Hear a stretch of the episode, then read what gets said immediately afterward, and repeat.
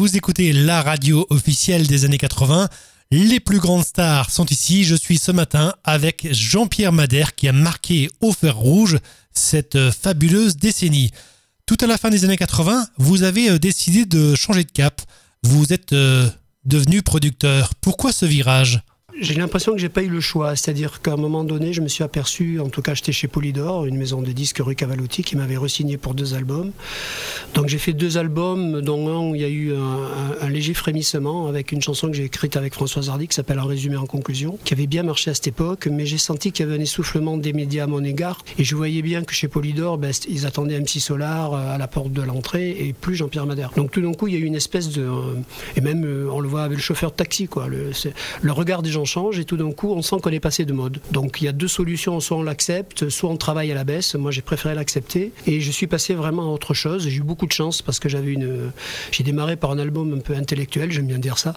Mais j'avais une copine qui s'appelait Ute Lemper qui était une star en Allemagne qui chantait du Kurzweil et c'est une star vraiment qui remplit des théâtres avec un pianiste. On était assez copains puisqu'on avait le même management à l'époque. C'est une très très belle femme et on a fait un album en français qui s'appelle Espace indécent où j'ai réussi à travailler avec mon copain Art Mengo. On a fait vraiment un disque qui a, avec Parler d'amour, qui a été un très très beau duo, qui a, qui a vraiment eu beaucoup d'airplay. L'album a bien vendu en France, puisqu'il a fait 60 000 exemplaires. Et sous le nom de French Album, il a fait autant en Allemagne, parce que c'est quand même une star, euh, sorte de Patricia Cass plus euh, là-bas. Et de mine de rien, ça m'a donné euh, tout d'un coup, avec cet exercice de style, une nouvelle crédibilité un tout petit peu, qui m'a fait arriver des clients après. Euh, par le, téléphone a, a, commencé à ressonner chez moi à Toulouse, mais pour des projets complètement différents. Et c'est vrai que j'ai eu l'humilité, mais aussi l'envie, hein, parce que c'est ça de, de, me dire est-ce que je pouvais produire, par exemple, un basque euh, de la world music avec Peyo Serbiel? Est-ce que je pouvais être utile à Michel Fugain, qui faisait du monde sur scène, mais qui n'arrivait pas à faire un bon disque, c'est-à-dire un disque d'adulte, euh, parce qu'il était accroché peut-être à trop de, des modes faciles voulait que je fasse des programmations, alors que je l'ai mis dans un univers vraiment acoustique et on a fait euh, disque de platine sur, sur cet album-là. Après, j'ai eu la chance de rencontrer Philippe Léotard, Bernard Lavillier, etc.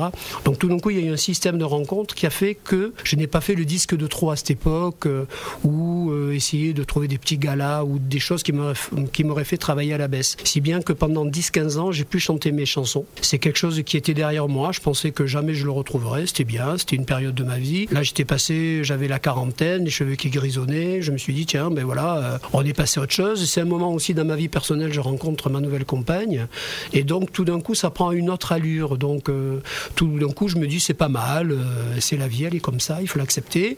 Et c'est vrai que je vois les MC Solar, les Pascal Obispo, les boys band, le rap avec NTM, toutes ces choses intéressantes qui déferlent sur la France. Et c'est vrai que je suis plus synchronisé, mon, mon mode de chanson, ma voix, surtout le son de ma voix, n'est plus du tout synchrone avec ce qui se passe. Moi, j'écoute beaucoup de musique électronique à ce moment-là, et c'est vrai que je me désintéresse un peu de la chanson française. Mais bon, après, euh, tout d'un coup, on ne sait pas pourquoi, en 2001, le téléphone ressonne, et ça va être le début du Revival 80, et ça, je m'y attendais pas du tout. Et là, c'est le Revival qui dure depuis 2017. Euh, c'est l'aventure Star 80 qui commence. Est-ce que ça a été dur de vous convaincre de remonter sur scène? Moi non, moi j'étais assez partant d'abord parce que je pensais que ça allait être, euh, je pensais que ça allait pas marcher déjà, et je pensais surtout que c'est peut-être avec un peu de chance, ça, allait être l'occasion de dire au revoir euh, à la musique. C'est-à-dire j'ai démarré par euh, les copains à l'école, l'orchestre de bal, musicien de studio, mes propres productions, le succès populaire, ce côté un peu plus, qui marche moins, et puis là où je sais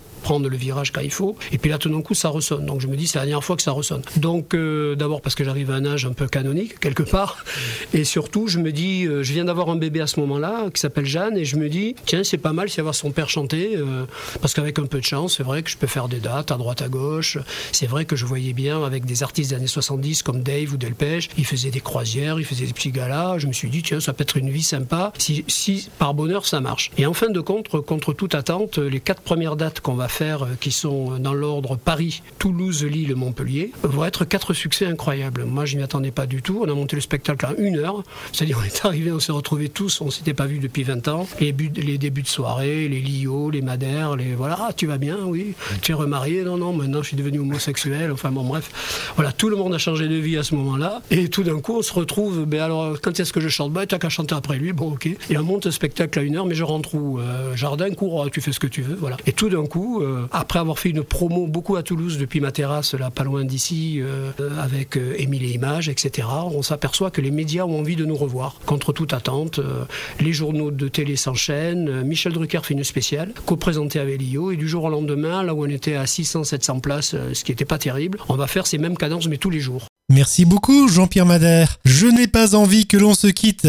Je vous laisse donc dire au revoir de manière originale.